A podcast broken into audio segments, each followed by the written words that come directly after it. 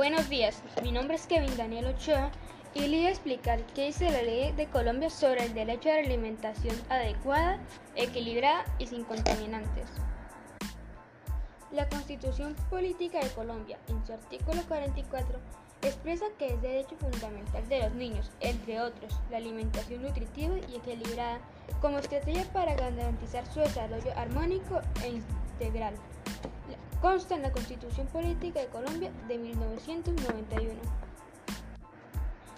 Es un, en, el cumplimiento de ese artículo les corresponde al Estado colombiano la formulación de políticas públicas de la salud y educación que orienten a los niños y adolescentes a establecer hábitos saludables.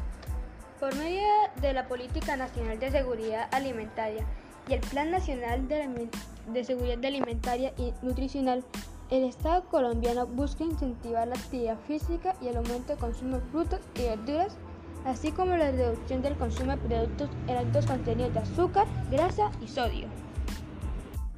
De acuerdo a esta regulación, los colegios deben garantizar en sus tiendas escolares la disponibilidad de frutas y verduras y otros alimentos que cubren las necesidades nutricionales de los menores en pro de la equidad y desarrollo de los mismos.